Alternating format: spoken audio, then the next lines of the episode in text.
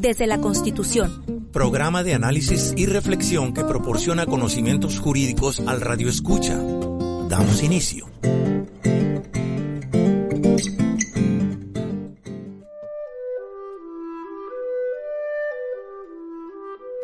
Muy buenas tardes, usted Radio Escucha que nos sintoniza en esta tarde de este día miércoles 20 de octubre de este 2021 en una emisión más del programa de radio desde la Constitución, transmitiendo a través de esta radio comunitaria, Radio Ciudadana Política y Rock and Roll Radio por el 106.7 de frecuencia modulada. Le damos a usted la bienvenida, agradecemos la sintonía y decirle que en esta ocasión vamos a poner en escucha, en comunicación con usted, una segunda parte de un tema que abordamos desde la semana anterior, la misión anterior del miércoles pasado, que tiene que ver acerca de esta propuesta de reformas a diversos artículos de la Constitución enfocados al tema de la reforma eléctrica. Les saluda y les da la bienvenida Ernesto Moreno Bojorques, productor y conductor de este programa, en esta ocasión en emisión pregrabada y con el apoyo en los controles técnicos a distancia nuestro compañero Dionisio Corral, a quien le damos las gracias por dicho apoyo. Así pues que ese va a ser el tema en una segunda parte, como señalo, acerca de la reforma eléctrica. Hay datos, muchos datos que compartirles, eh, que adicionar a lo que ya se mencionó la emisión anterior y eso vamos a irlo desarrollando poco a poco en este programa. También decirles que esta emisión eh, usted la puede captar en sintonía a través de redes digitales, a través de internet en la liga pyrrradio.listen 2 con número 2 myradio.com pyrrradio.listen 2 myradio.com y también agregar que este programa una vez transmitido al aire se graba su contenido y dicho contenido se deposita, se aloja en Spotify y en Evox, en estos canales de reproducción de podcasts. Ahí usted nos busca con el nombre del programa desde la Constitución y ahí puede captar este y anteriores programas. Así que le voy a pedir a Dionisio que vayamos a una identificación de este programa que sirva de puente para ya entrar en materia y desarrollar el tema de conversación con usted. Vamos a la identificación y en breve regreso.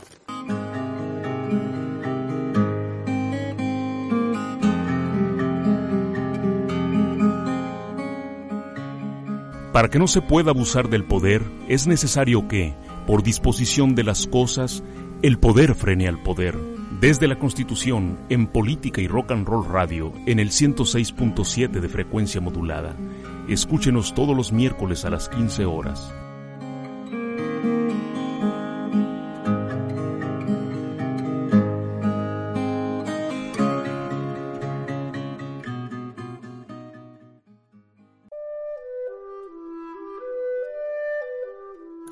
Muy bien, como ya les mencioné, reforma eléctrica.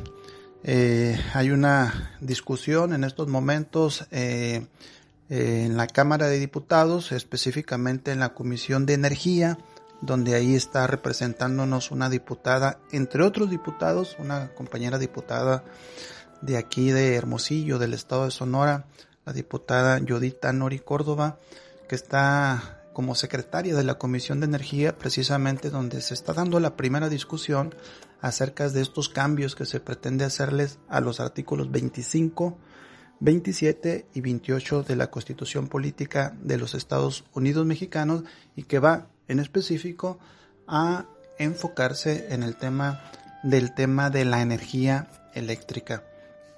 Vamos a, a, a señalarles que en el año 2013 Fíjense, en el año 2013 se aprobó una reforma energética a través del Pacto por México y ahora 2021 se ha presentado esta iniciativa por parte del titular del Ejecutivo Federal y vamos a ir explicándoles al desarrollo de este programa cuál fue la del 2013, eh, qué cambios se pretenden introducir ahora, qué mejorías y cuál es la diferencia. yo creo que va para ir desarrollando eso es importante o mejor dicho, es pertinente decirle que en el tema de la reforma energética siempre han existido intentos de revertirla o de hacerle cambios significativos. Así, por ejemplo, en el año 1938, 1938, a escasas semanas o meses de que se había nacionalizado el petróleo, inmediatamente ciertos grupos eh, privados, eh, empresas nacionales, extranjeras sobre todo, buscaron modificar el sentido de la nacionalización del petróleo que había llevado a la práctica el general Lázaro Cárdenas.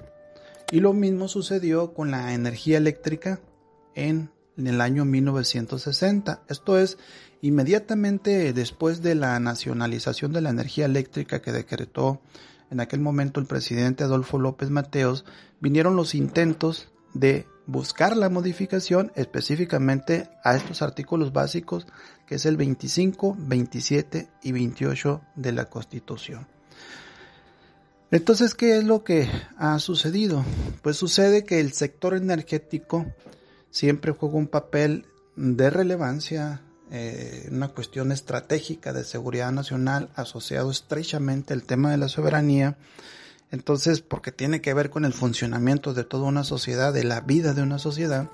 Entonces, eh, eh, siempre hay intentos por abordar ese tema desde el punto de vista constitucional y legal. Así, por ejemplo, en el periodo neoliberal, eh, específicamente en el sexenio de Miguel de la Madrid, desde ahí empiezan a hacerse cambios para privatizar la energía eléctrica, específicamente el petróleo y la energía eléctrica, aunque realmente se cristalizaron esos cambios en el sexenio de Carlos Salinas de Gortari, con la privatización de inicio de cerca de mil empresas paraestatales. Es ahí cuando ya comienza gradualmente el desmembramiento de Pemex, un desmembramiento que posteriormente silenciosamente también ocurriría en Comisión Federal de Electricidad. ¿Y por qué? ¿Por qué se dio eso?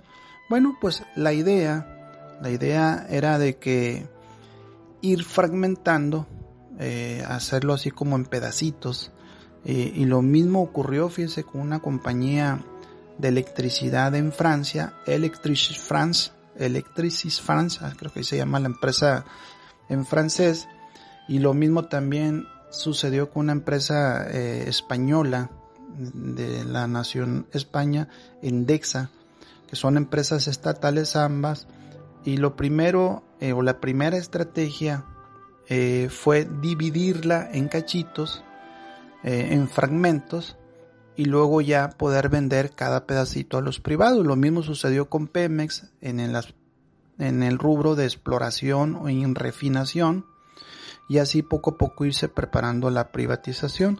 Es decir, para entregar en cachitos a los privados desde aquel sexenio de Salinas de Gortari.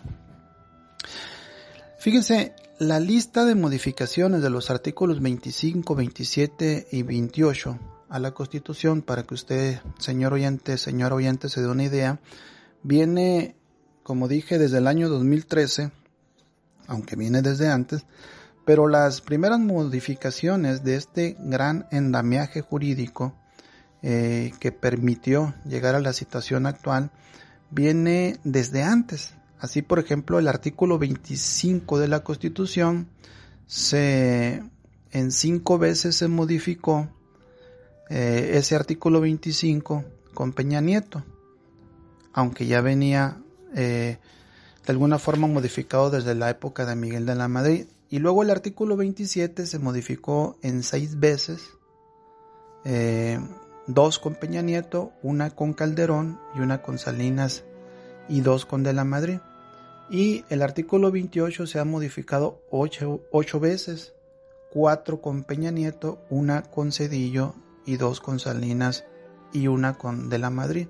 ¿Y esto qué significa o qué quiere decir? Bueno, pues significa que esta reforma energética, lo que se pretendió desde aquel año, incluso desde el 2007, fíjense, antes del 2013-2007 con Felipe Calderón, no sé si usted recuerda aquella campaña publicitaria, que, aquella propaganda que hablaban del tesoro, aquel tesoro que había en aguas profundas del mar mexicano, particularmente del Golfo, donde México no tenía la tecnología para explorar en aguas profundas y por lo tanto era viable privatizar esa exploración para que viniera la tecnología de empresas extranjeras a buscar en esas aguas profundas el petróleo, cuando resulta que en México principalmente el petróleo está en tierra o en aguas superficiales, en aguas someras, no así en aguas profundas. Es decir, México siempre ha tenido petróleo en aguas someras y en tierra y eso es una cuestión que se quiso desviar la atención con la reforma del 2007, estudiando eh, con esa propaganda que yo les señalo, ¿no? O sea, es decir, todos sabíamos que el petróleo mexicano eh, está principalmente en tierra y en aguas someras, y es por ahí escuché a Ángel Banderas, un especialista en este tema de energías, ponía esta, esta metáfora, es como querer ir a, a vender a Arabia Saudita, a los árabes, que ellos saquen su petróleo en aguas profundas, cuando ellos basta con dar una patada en la arena y sacar el petróleo de la arena. Es decir, como que no checa y por lo tanto no cristalizó esta propaganda del año 2007. Sin embargo, esta reforma de Calderón sí se cristaliza a través del Pacto por México ya al inicio del sexenio de Peña Nieto, donde se juntaron los partidos del PRI, PRI, PAN y PRD, y se cristalizó precisamente en esas reformas del año 2013, a esos artículos 25, 27 y 28 de la Constitución, porque en aquel momento lograron tener ellos los dos tercios, los dos tercios de los integrantes de la Cámara de Diputados y a su vez los dos tercios en la Cámara de Senadores. Y en aquel momento lo que se nos dijo para llevar a, la concreción estas reformas del 2013 eh, es que iba a bajar los precios de la gasolina, iba a bajar los precios del gas iban a bajar los precios de la electricidad.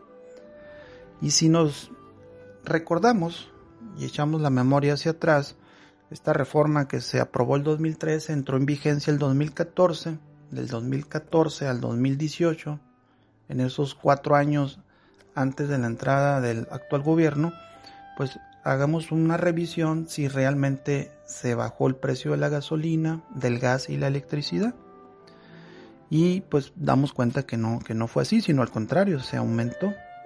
Entonces, eso ya permitió, esa reforma del 2013 ya permitió pues que entrara ciertas empresas privadas, particularmente extranjeras, al manejo de, de este sector eléctrico y también el petrolero, pero enfoquémonos al sector eléctrico.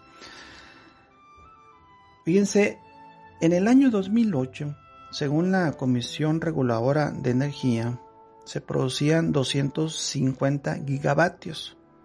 Era el total de lo que se producía de energía eléctrica en nuestro país.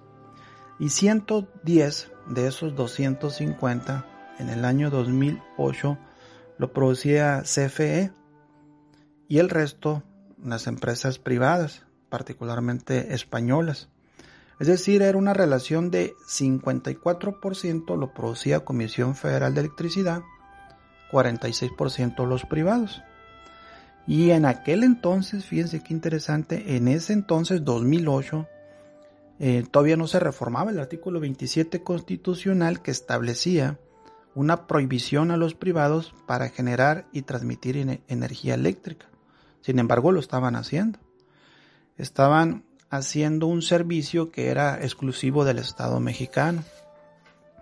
Y en aquel momento pues no hubo esa campaña en medios para satanizar esa circunstancia de que ciertas empresas extranjeras de carácter privado no estaban atendiendo o obedeciendo lo que establecía el artículo 27, es decir, estaban violentando pues este artículo de la Constitución que prohibía a los privados producir energía eléctrica.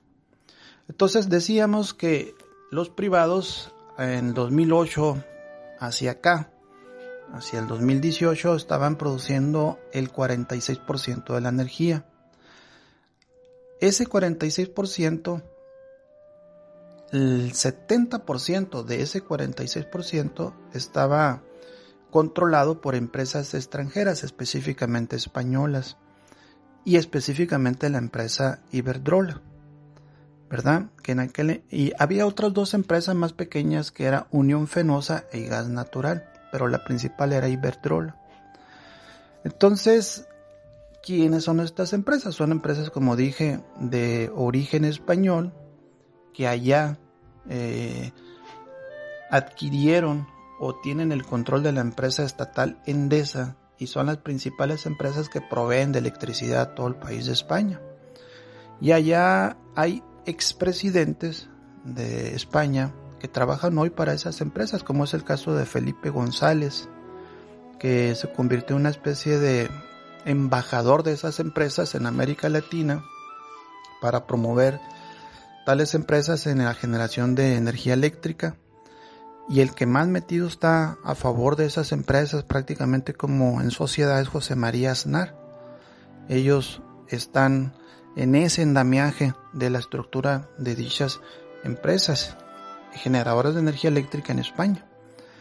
Entonces, en 2008, como señalé, aún violando la constitución, la proporción era 54 de energía eléctrica producida por el Estado mexicano, 46% producida por la empresa privada. Sin embargo, a hoy 2021, desde hace unos meses para acá, se reportó en una de las mañaneras por alguien de ahí de la Secretaría de, de Energía, ahorita se me escapa el nombre, que la proporción ahora es 38 de la energía eléctrica producida por CFE, el Estado mexicano, y el 62% por privados.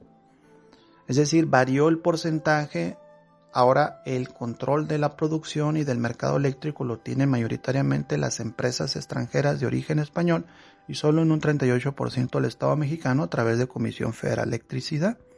¿Y por qué? ¿Por qué se dio esto?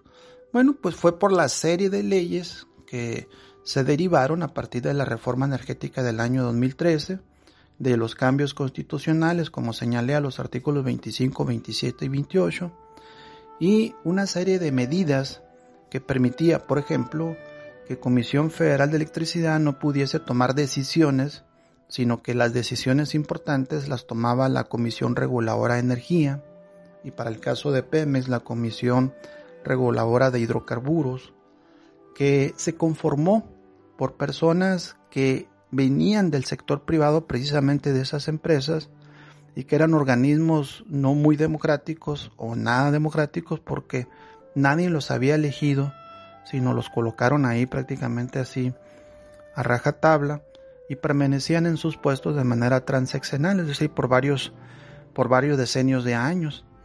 Y incluso eh, también se colocaron jueces especializados del Poder Judicial Federal para atender este tema que iban a orar en sus encargos hasta 20 años. Y esto fue lo que dejó esa reforma del 2013. En el caso de España, como señalaba, eh, lo que está pasando en España es que allá se privatizó por completo la energía eléctrica.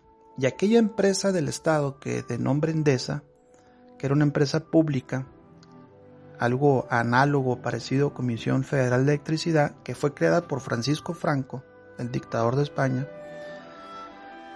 eh, fue vendida o fue comprada por empresas eh, privadas y ahora tiene el control allá en España Iberdrola, que tiene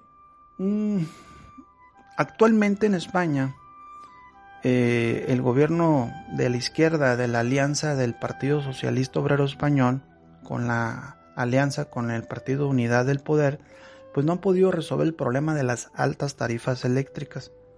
Y aunque han establecido una serie de medidas, no han podido parar las alzas de las tarifas eléctricas y los problemas en la distribución y el suministro de energía eléctrica, porque ellos, el Estado español, perdió el control del mercado y ahora lo controla los privados y están al vaivén del alza de los precios.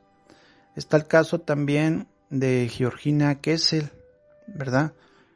Que fue secretaria de Energía en el periodo de Calderón, que también se empleó como empleada de estas empresas transnacionales, o en el caso de Cedillo, que se fue a trabajar a los ferrocarriles luego de haberlos privatizado.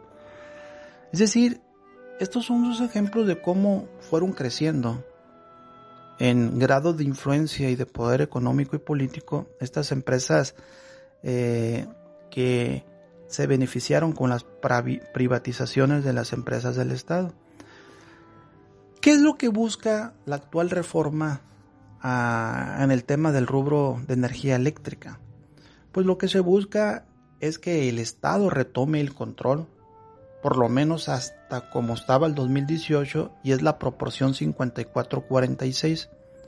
Esto es que el Estado mexicano a través de comisión controle el 54% de la generación, producción, transmisión y comercialización de la energía eléctrica y el otro 46% los privados. Sin embargo, los privados eh, se oponen a esta situación porque ellos quisieran tener el 0-100. Ellos el 100, el Estado mexicano el 0.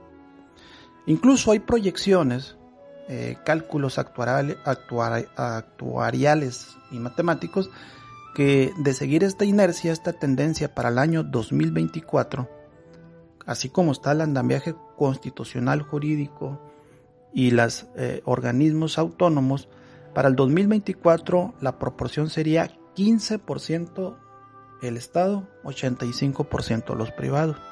Es decir, 15% solamente controlando Comisión Federal de Electricidad y el 85% por los privados. Cuando, como vimos, este es un tema de seguridad y de estrategia nacional. Es un tema de soberanía. Y un tema de seguridad nacional, un tema de soberanía para el 2024 de seguir estas circunstancias según estos cálculos, pues el 85% lo estaría controlando los privados, por encima del Estado mexicano.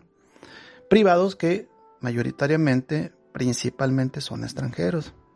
Ya ahorita, por ejemplo, el sistema financiero de México está en manos de extranjeros.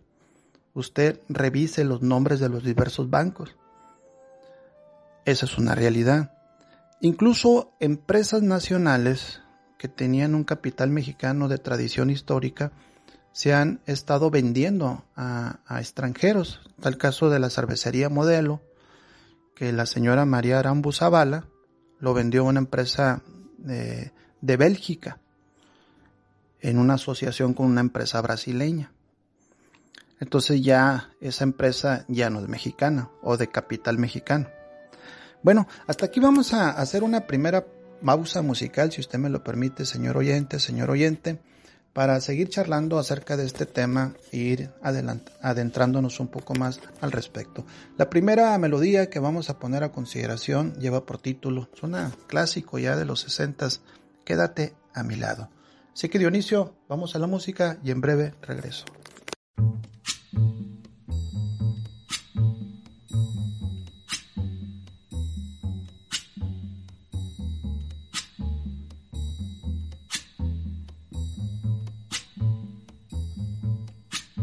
When the night has come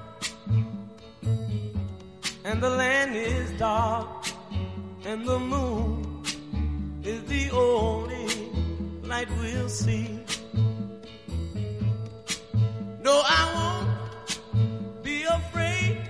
Oh, I won't be afraid. Just as long as you stand,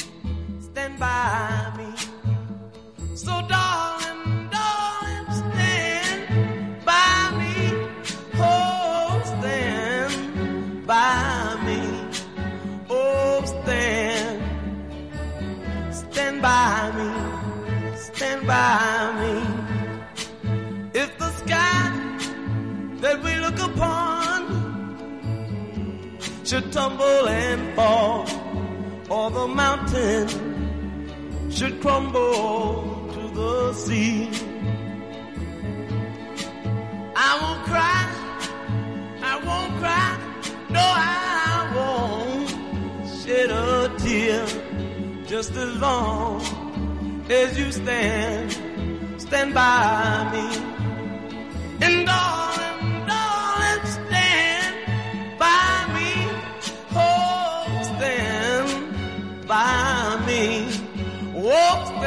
Stand. Stand by me. Stand by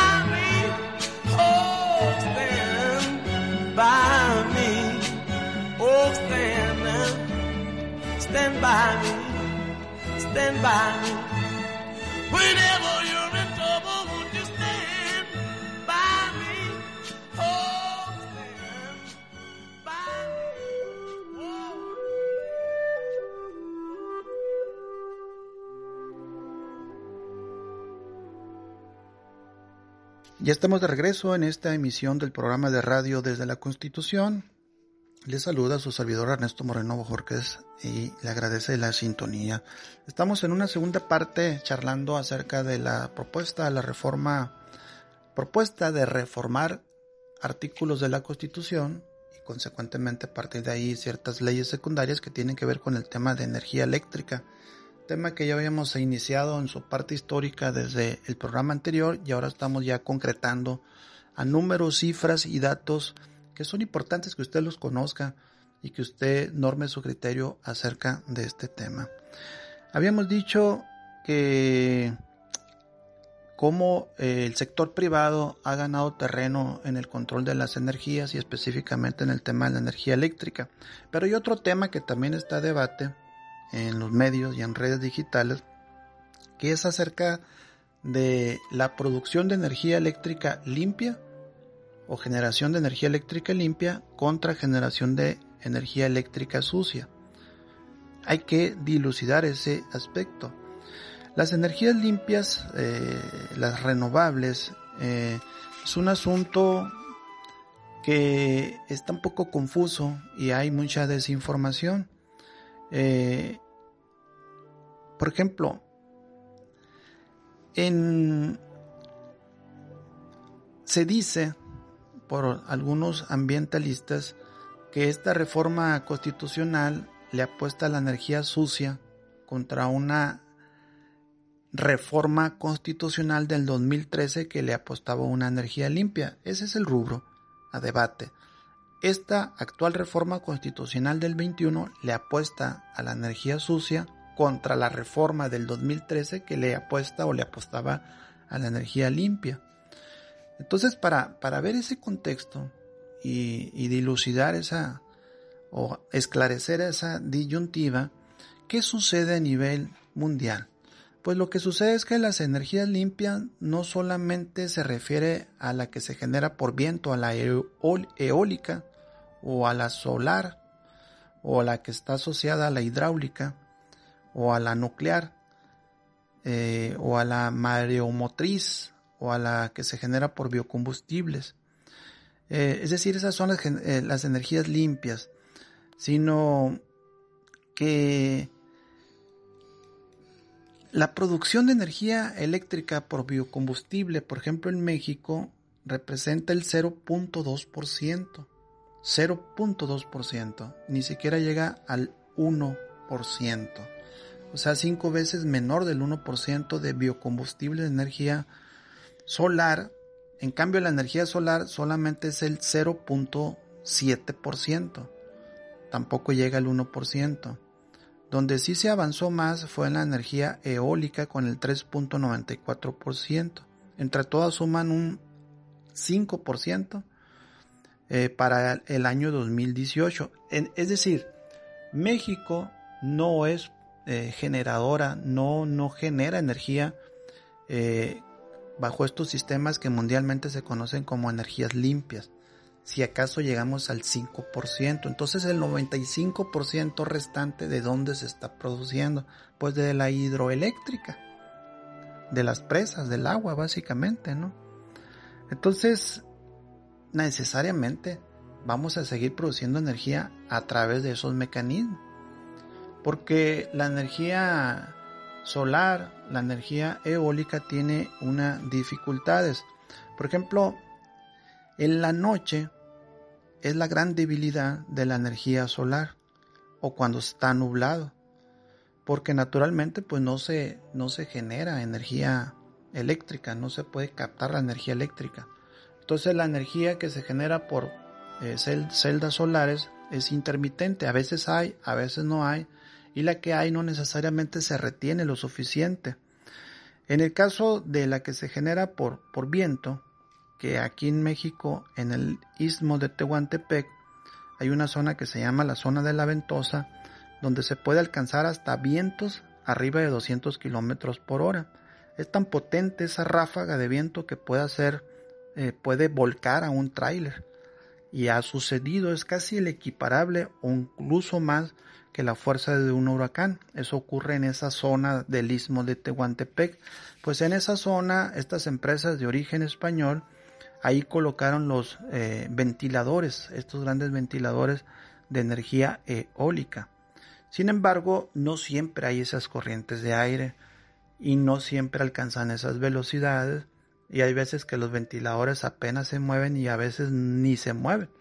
Entonces eso genera una intermitencia. Es decir, a veces se genera energía, a veces no, y no siempre se está generando la energía. De hecho, en España, que son los, eh, como ejemplo a nivel mundial de generar energía a través del, viento, de, las ráfagas de viento, no han podido cubrir la demanda de España y han tenido que recurrir a comprarle a Argelia este, energía eléctrica que ellos producen a través del gas. Sin embargo, Argelia se la ha estado vendiendo cuatro veces más cara, eh, dada la necesidad de la demanda que tiene el país de España. Y eso también ha encarecido los costos en aquel país. Entonces, vean cómo allá en España no les ha sido suficiente abastecer energía a su país con la energía del viento, sino han tenido que recurrir a la energía que se produce por gas y con un país extranjero que es Argelia.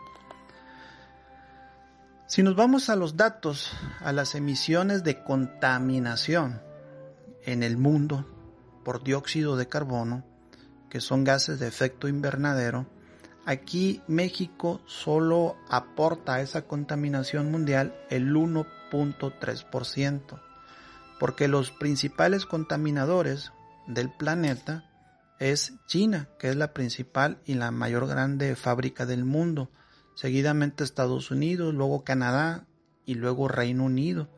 Ellos son los grandes contaminadores, eh, emisores de dióxido de carbono en el planeta. Incluso podemos señalar que Inglaterra es un gran contaminador desde hace cerca de 150 años, porque es el impulsor de la revolución industrial y por lo tanto el principal emisor de dióxido de carbono. Y luego le sigue Estados Unidos como hija de ese país imperial. Entonces, tratar de asociar de que en México se va a producir grandes contaminantes al planeta, pues no puede ser creíble en tanto que solo produce de contaminante el 1.3% del 100%. Y ese 1.3%, su 25% corresponde a la generación de energía eléctrica. Es decir, el 0.3% solo es contaminación producto de la generación de energía eléctrica. El resto, hasta completar 1.3, es por, otros, por otras eh, cuestiones industriales. De manera que el 98.7% que se produce energía eléctrica en nuestro país no contamina. Estos son datos duros que dan estos ingenieros, estos estudiosos de diversas facultades de ingeniería. De ahí que el tema de fondo, en cuanto a decir que lo primero que estas energía eólica y solar, eh, como dije, tienen un problema de intermitencia, entonces necesitan ser suplidos, pues cuando deja de soplar el viento no generan electricidad, cuando es de noche o está nublado no generan electricidad y esos huecos se cubren por CFE, con un respaldo que a su vez CFE obtiene de la energía hidroeléctrica, o en su caso la nuclear, o en su caso la que se genera por combustóleo. Aquí viene un ejemplo que yo tomé del ingeniero investigador Ángel Valderas, y todos estos datos que le estoy dando vienen de él y otros investigadores. Dice el ejemplo que da el ingeniero Valderas que en Francia el 70% de la energía eléctrica producida en Francia viene de la nuclear allá le apuestan a la nuclear, aún a pesar de que ahí en Europa se presentó la tragedia de Chernobyl. Los franceses prefieren la energía que se produce a través de la energía nuclear. Y en otros lugares se apuesta a la energía fotovoltaica, o a la energía solar, como es el caso de España, en el caso de Italia.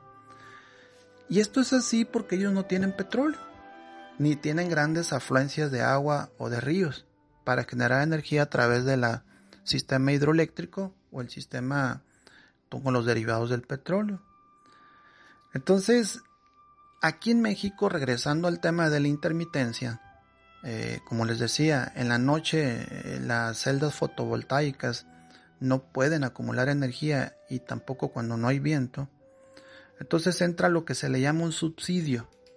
Un subsidio que el propio gobierno mexicano de diversas maneras termina subsidiando esa generación de energía eléctrica a las empresas extranjeras y que aquí en México ha sido hasta por 4 mil millones de pesos. ¿Verdad? Que en total CFE y o Estado mexicano ha subsidiado a esas empresas hasta por 29 mil millones de pesos. El Estado mexicano a partir del 2013 al 2020 ha estado subsidiando por 470 mil 471 mil millones de pesos a los privados generadores de energía eléctrica, cerca de 500 mil millones de pesos, que es el equivalente al presupuesto anual que han recibido esas empresas del sector eléctrico por subsidio. Por eso a ellos les resulta atractivo tener este sistema como está actualmente. ¿Verdad? Entonces, en conclusión, este proyecto de reforma, lo que yo entiendo y así lo veo es que busca parar un robo. Es decir, generar una competencia donde el Estado mexicano, al tener el 56% sobre el, perdón, el 54% sobre el 46%, pues tiene el control energético, aunque quizás debería tener mayor control energético. Y esto es así porque los, los privados buscan el negocio, pero el Estado debe buscar la soberanía. Bueno, aquí vamos a hacer otra segunda pausa musical, si me lo permite, y la canción que vamos a, a compartirles un éxito de los Bee y lleva por título Aquí estás dentro de mí. Vamos a la melodía, Dionisio, y en breve regreso con usted.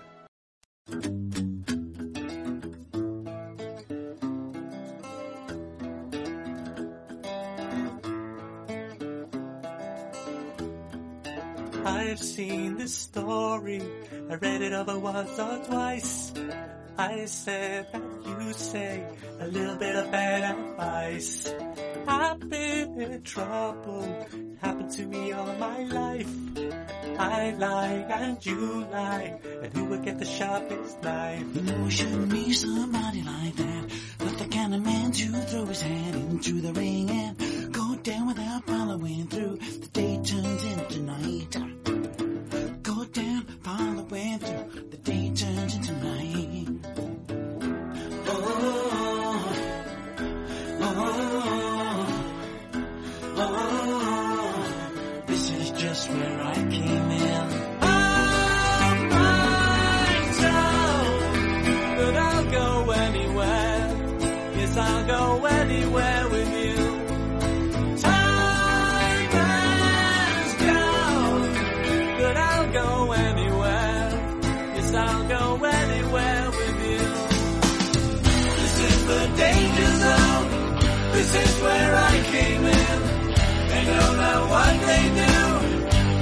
them of their sins. They know they cannot take away what you have given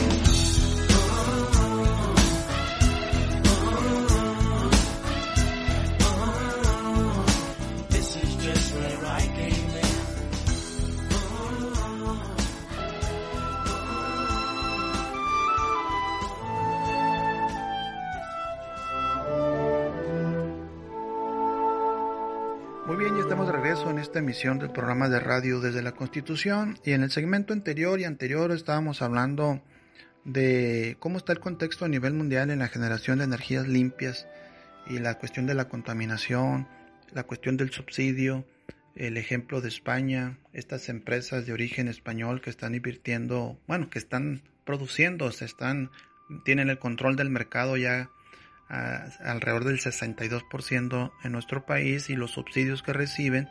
Bien, otro tema a, a- a poner sobre la mesa es el tema del autoabasto. ¿Verdad? El tema del autoabasto o el autogenerarme yo mismo la energía es entendible para las grandes fábricas, las grandes industrias.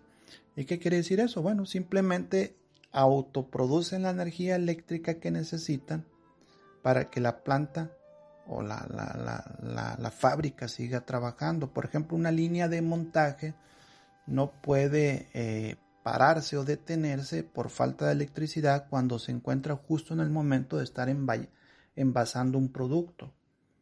Eh, estar envasando mermelada, mayonesa. No, no, no interrumpe la línea de producción. Entonces ahí se requiere forzosamente que permanentemente esté el fluido de energía eléctrica. Entonces el autoabasto lo que hace es apoyar o ayudar eh, la generación de energía eléctrica cuando llegue el momento donde la energía eléctrica que te llega de comisión no sea suficiente o no llegue. Entra la, eh, como bateador emergente el autoabasto y sigue funcionando tu planta. Eso es viable y debe mantenerse.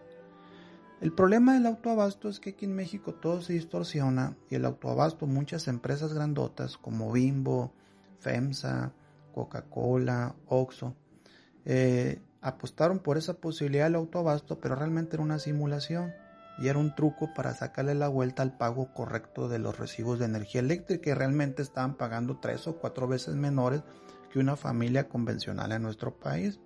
Cuando usted si pasa por un Oxxo va a darse cuenta que la luz de esa tienda permanece 24 horas encendida y 24 horas, 24/7, siempre en todo momento están encendidos los aparatos de, de refrigeración de refrescos y bebidas. Y el recibo que se paga es el equivalente a una casa de clase media de cualquier punto de la, de la ciudad y de cualquier ciudad del país. Entonces era una simulación que le ha costado al Estado mexicano cerca de 21 mil millones de pesos. Este tema, solamente el tema del autoabasto. Entonces la propuesta es quitar el autoabasto, este auto- autoabasto simulado y que sea realmente un autoabasto para el ejemplo ese que le ponía de las industrias, las grandes fábricas. En el sector industrial, que ahí sí se requiere energía eléctrica necesaria para que funcione sin ningún problema. Pero otra parte eh, que también es importante eh, retomar, ese es el tema de los paneles solares. Fíjense, es importante aquí investigando, hace 200 años, eh, una persona de apellido Becker en Francia, un investigador, un científico, es el primero que descubrió que la energía del sol se podía transformar a energía eléctrica, eso fue hace 200 años. Sin embargo, pasaron más de 50 años desde, desde ese descubrimiento para hacerlo realidad, o sea, para llevarlo a la práctica. Y, eso significa a nivel de la comunidad científica que se requiere tener grandes equipos de investigación con fuertes inversiones para estudiar estos temas.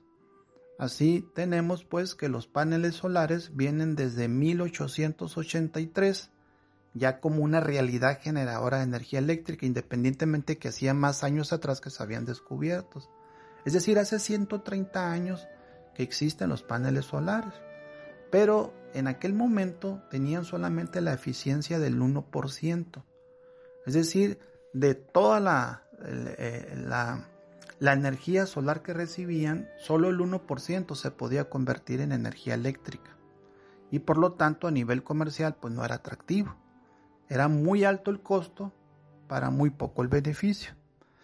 Ya con avances científicos más adelante, después de ese 1883, eh, a los próximos 20, 50 años, se logró aumentar el 1% al 3.5%, haciendo combinaciones de materiales como eh, metiéndoles metales como el silicio, el selenio, el oro, el boro, y eso empezó a producir mayor energía hasta llegar al 20%, pero no más. Es decir, del 100% de la energía eléctrica que logra cap captar una celda solar, solo el 20% cuando mucho se convierte en energía eléctrica y no la puedes mantener almacenada, como si el agua, por ejemplo, la pueden mantener almacenada en una presa. Y es que la radiación solar en un panel capta el 44% de la radiación nada más. Y esa es una gran limitación y es, o sea, no se puede aprovechar el 100% de la radiación solar, sino únicamente el 44%. Pero de ese 44%, ¿verdad?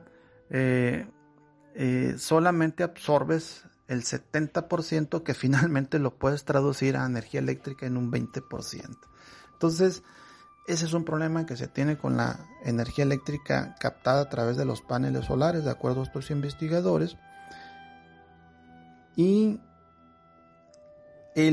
la energía se voltea a ver a otras fuentes de generación de energía, principalmente la, el agua o la de los combustibles o la nuclear.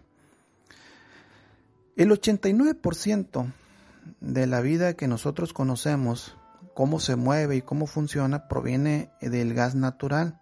También proviene de los hidrocarburos, que a su vez proviene del petróleo o sea, nos guste o no nos guste, es un energético que aunque se descubrió hace 120 años, sigue utilizándose para generar energía y además producir plásticos, fertilizantes, solventes, poliéster, o sea, muchas cosas que no necesariamente se traducen en combustibles.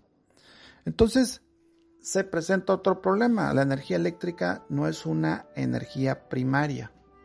Ese es otro problema que también es importante ponerlo sobre la mesa. Fíjese, la energía eléctrica no es una energía primaria. Es decir, se tiene que transformar a partir de otro material. Y así sucede a nivel mundial. Entonces la energía eléctrica en el mundo se produce con la ayuda del carbón, turba esquisto bituminoso, y otro 23% se produce con la ayuda del gas natural.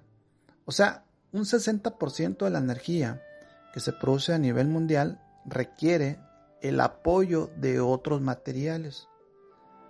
En el caso de la hidráulica, que es un, eh, un elemento renovable, ¿verdad? Eh, produce un poco menos, pero en México tenemos lugares donde se acumula mucha agua y llueve muchísimo.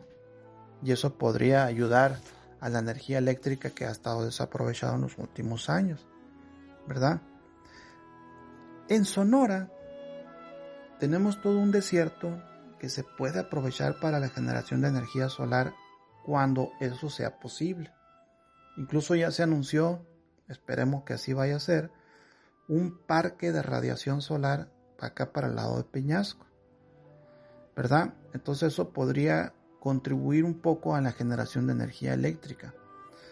Bueno, entonces el Estado lo que busca, como dije en esta reforma constitucional, es la transición energética, así parece, para pasar del control de la energía eléctrica de manos privadas a que esté en control del Estado hasta el 54% desde un punto de vista de un tema de soberanía y seguridad nacional.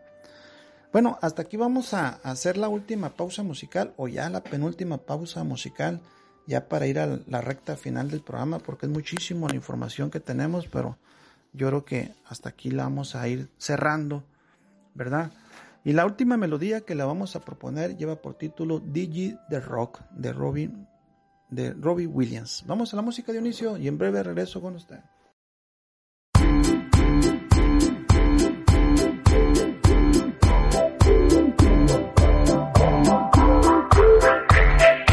Me with the floor show, kicking with your torso. Boys getting high and the girls even more so. Wave your hands if you're not with a man. Can I kick it? Yes, you can. I got, you got, we got everybody. I got the gift, gonna stick it in the goal. It's time to move your body.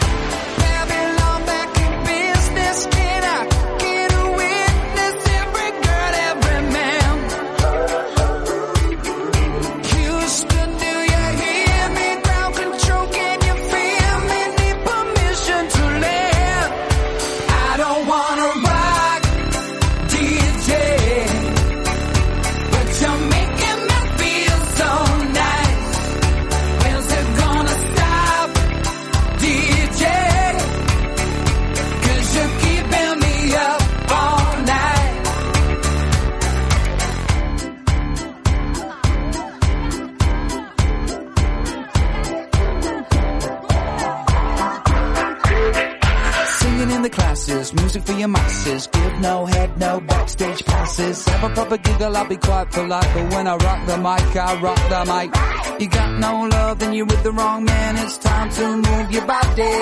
If you can't get a girl, but your best friend can, it's time to move your body.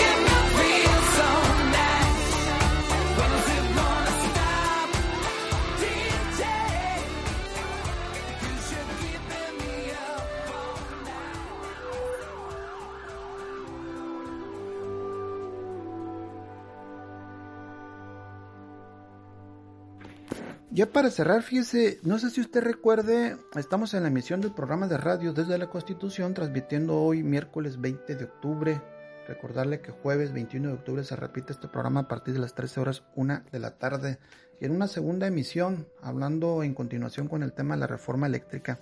Usted recuerda que por allá en enero, febrero de este 2021 se vino una onda fría muy fuerte que en la parte de Texas y todavía alcanzó una parte de Coahuila y una parte de Chihuahua que se congelaron de frío.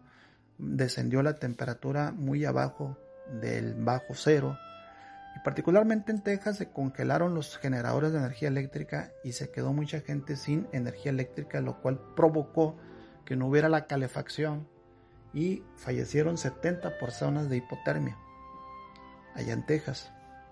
Y eso provocó que el gobernador del estado de Texas ordenara a las empresas generadoras de energía eléctrica, las que podían producir energía eléctrica, las que no se congelaron, que no vendieran energía eléctrica a otros sectores del país, incluyendo a México. Entonces se controló el mercado exclusivamente domésticamente para Texas. Y fue un gran ejemplo de los problemas que puede ocasionar cuando la energía eléctrica no la controla el gobierno, sino la controlan los privados. En cambio, incluso en Texas duraban de 15 a 20 días para restablecer la energía eléctrica. En cambio, acá en Coahuila, en Chihuahua, se restableció en menos de 48 horas. Es decir, una empresa del Estado fue más eficaz en el restablecimiento de la energía eléctrica que una empresa privada fue más tardada porque ya se paga el recibo y luego a partir del pago te ponen la energía eléctrica. Pero ¿cómo te voy a pagar el recibo si no puedo salir a trabajar, no puedo generar ingresos, se me murió la gente por la hipotermia? Entonces eso generó el tardío en la reconexión de energía eléctrica. Así se manejó en medios de comunicación. Entonces, incluso se puede decir que es un tema también de, de vida y de cotidianidad. En España han generado un aumento considerable en energía eléctrica. Allá se genera la energía eléctrica y se cobra por horas, por momentos. Es decir, en la mañana cuesta más caro que en la tarde, en la noche cuesta más barato y en la madrugada mucho más barato. Mucha gente ha cambiado sus hábitos de vida y trabajos, eh, trabajo de escritorio, trabajo de computadora se hace en las madrugadas o se levanta más temprano para mandar los correos o recibir correos porque a partir de las 8 de la mañana se incrementa enormemente la tarifa del consumo de energía eléctrica, que es cuando toda la gente trabaja, va a las escuelas. Se ha visto ya como algo cotidiano a muchos niños que salen por las tardes de sus casas a robarse una señal de wifi de un restaurante, de un bar, de un comercio. Y ahí están en la banqueta, en un rinconcito, con su tablet su teléfono haciendo tareas porque en su casa es muy caro el consumo de la energía eléctrica para usar esos aparatos y poderse conectar al wifi. Y la tarifa eléctrica en España se ha disparado cinco veces del precio que tenía hace poco tiempo. Es decir, si aquí un recibo así bajita la mano nos llega en mil, mil quinientos pesos, allá llegan seis mil, siete mil pesos. Y eso genera una cascada de elevación de precios, donde el partido perdón, el gobierno español actualmente no ha podido controlar eso. Incluso allá en España gobernó un señor de apellido Rajoy que en su momento él se opuso a que los rusos compraran la empresa estatal española eh, generadora de energía eléctrica. Y aquí traigo el audio. Si me permite, le voy a pedir a Dionisio que se lo ponga, lo escuchamos, hacemos un comentario y vamos cerrando el programa. Vamos al audio de Dionisio y ahorita en breve regreso. Nuestro petróleo, nuestro gas y nuestra energía no se puede poner en manos de una empresa rusa, porque eso nos convertiría en un país de quinta división y, por tanto, no lo vamos a aceptar. Que lo tenga claro el señor Rodríguez Zapatero.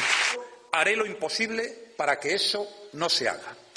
Nunca, nunca no lo he hecho nunca en mi vida, he utilizado a Felipe González como argumento de autoridad.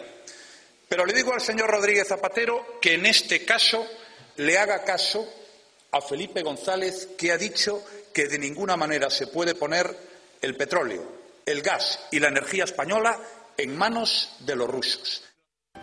Ahí tiene usted la voz de Mariano Rajoy, que fue presidente de España, y cómo defiende en ese nacionalismo que la energía eléctrica la deben de conservar. Eh, eh, nacionalistamente España, si no se va a convertir en España en un país de quinta división, dice. Pero aquí lo curioso es que este señor pertenece al partido de derecha, al partido que aboga generalmente por la cuestión privada, pero en este caso emitiendo una opinión fuerte a favor de una empresa estatal, una empresa del Estado español. Y esto es así porque se entiende, se infiere, pues porque es una cuestión de soberanía, de estrategia. Incluso fíjense, en, un en algún momento una empresa muy fuerte china quiso comprar la tercera petrolera más grande de Estados Unidos y influyeron mucho los eh, diputados del Partido Republicano y Demócrata para impedir esa venta, bajo el mismo argumento, el argumento de una cuestión de seguridad nacional y estrategia. Aquí en México hay voces que no opinan de esa manera, cuando a nivel mundial se opina que es, se parte de la premisa de la aceptación que es un tema de seguridad nacional. Entonces aquí se busca, como dije, y con esta parte estaríamos terminando la charla, se busca el control, ¿verdad? De una cuestión de soberanía sobre la cuestión privada. Es decir, es un tema entre soberanía, es un tema entre quién va a controlar la energía, el Estado o los privados, y particularmente privados extranjeros o el Estado mexicano. Creo que ese es el fondo del asunto. Y aquí estaríamos dando por terminada esta conversación, agradeciendo la sintonía. Ya no nos dio tiempo para avanzar más en el tema, es muchísimo la información, poco el tiempo. Y pues aquí yo creo que ya con la panorámica que le dimos, usted ya se forma un criterio para que pueda tener mayor información. Y este es el telón de fondo que está dentro, detrás de esta reforma constitucional en el tema de la energía eléctrica. Bueno, se despide con gusto y con agradecimiento de habernos escuchado su servidor Ernesto Moreno Bojorque. Le recuerda mañana jueves a partir de la una tarde. Se repite este programa y nos veremos en la próxima. Gracias, gracias. Muy buenas tardes.